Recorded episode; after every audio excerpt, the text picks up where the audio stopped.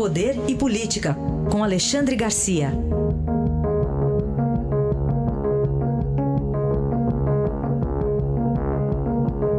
Olá, Alexandre, bom dia, tudo bem com você? Bom dia, Manuel Bonfim, tudo bem? Tudo certo. Vamos começar falando aqui sobre a Polícia Federal, que mais do que dobrou a equipe que atua nos inquéritos envolvendo políticos no Supremo Tribunal Federal, Alexandre. É verdade. E a gente tem que lembrar que antes disso, na semana anterior, o Ministério Público também havia aumentado seu efetivo na Lava Jato. A Polícia Federal saltou de 9 para 17 delegados, mais 7 escrivães, mais 17 peritos. Está né? Com, tá com um time grande. E qual é o objetivo? É tocar os processos. São 273 que estão em investigação sob a jurisdição do Supremo, vale dizer, é gente protegida pelo foro privilegiado, portanto, gente importante.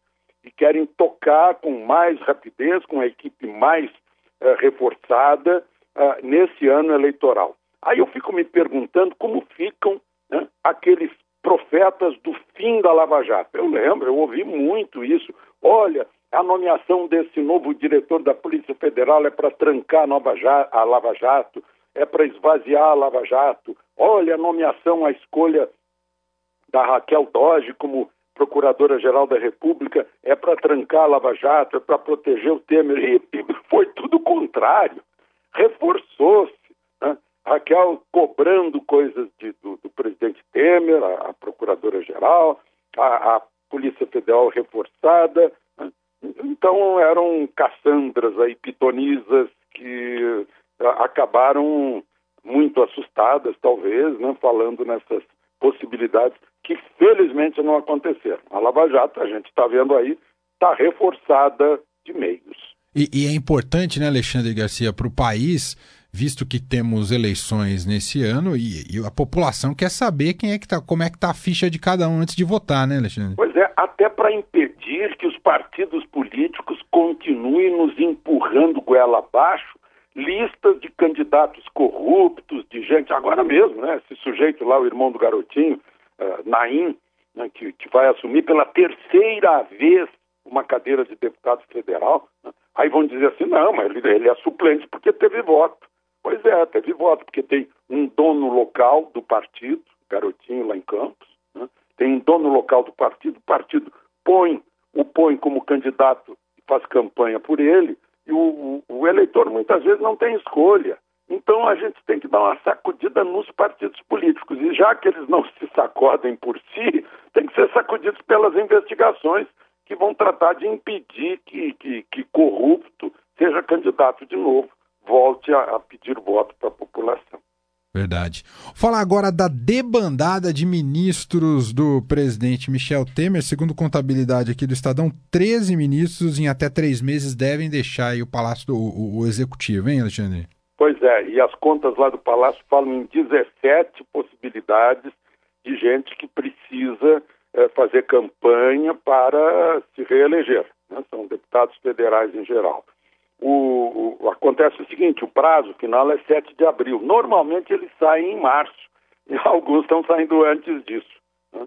Uh, já saiu o, Embaçaí, que era secretário-geral da presidência, saiu o ministro do Trabalho, Ronaldo Nogueira, saiu o Marcos Pereira, o bispo, né, também deputado do Ministério da, da Indústria e Comércio, Agora, o ministro da Saúde está dizendo que é o próximo a sair, que talvez seja, né?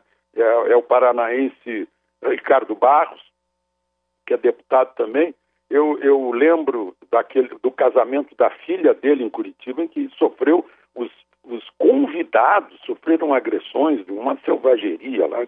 Não, não é assim que se faz crítica, que, que se faz democracia, né? Mas, enfim, o, o presidente Temer né? como aconteceu também com, nas administrações anteriores, uh, de um modo geral, assume o secretário-geral do Ministério, algo assim.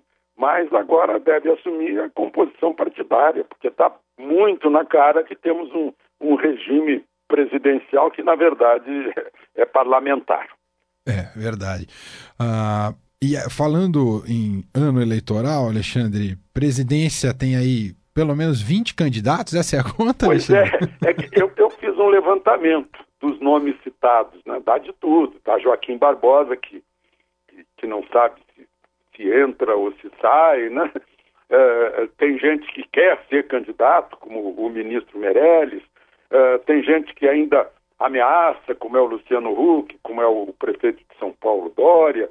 Né? Tem gente que sempre foi candidato daqueles partidinhos pequenininhos, mas somando essa gente toda, tem o Lula, que não sabe o que vai acontecer com ele dia 24, ou talvez é, desconfie, né? É, dá 20 nomes, é um bocado de gente. E o, e o problema é que eu, eu, converso com eleitores eles olham assim, ah, também vi essa lista, mas ainda não apareceu. Está todo mundo à procura.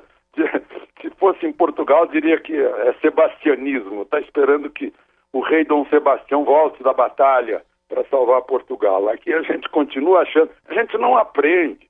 Eu votei, meu primeiro voto, e eu ouvia a, a, as propagandas eleitorais na Rádio Eldorado, lembro muito bem disso. No dia, no dia 3, vote em 2, Jânio e Milton. Era Milton Campos o vice. Eu votei no Jânio para salvar o país. Uh, eu não votei no Collor, mas as pessoas elegeram o Collor para salvar o país. Uh, uh, o Lula chegou para salvar o país. Essa história de salvador da pátria é muito perigosa. Então tem gente que continua esperando o salvador da pátria que chegue montado no seu cavalo branco, com a espada de São Jorge em punho. Não é por aí. A gente tem que procurar gente boa, claro. Mas eu volto a lembrar: não adianta eleger um presidente bom se não tivermos um Congresso bom. Perfeito. o presidente depende do Congresso. É verdade, a gente, a gente tem essa tradição personalista, né? Falar muito do cargo do é. executivo, mas esquece do Congresso, que é o coração da nossa política, né, Alexandre? É verdade, é consequência da Constituição de 88. Alexandre Garcia, um excelente fim de semana para você. Até segunda, Alexandre. Aproveitem o fim de semana.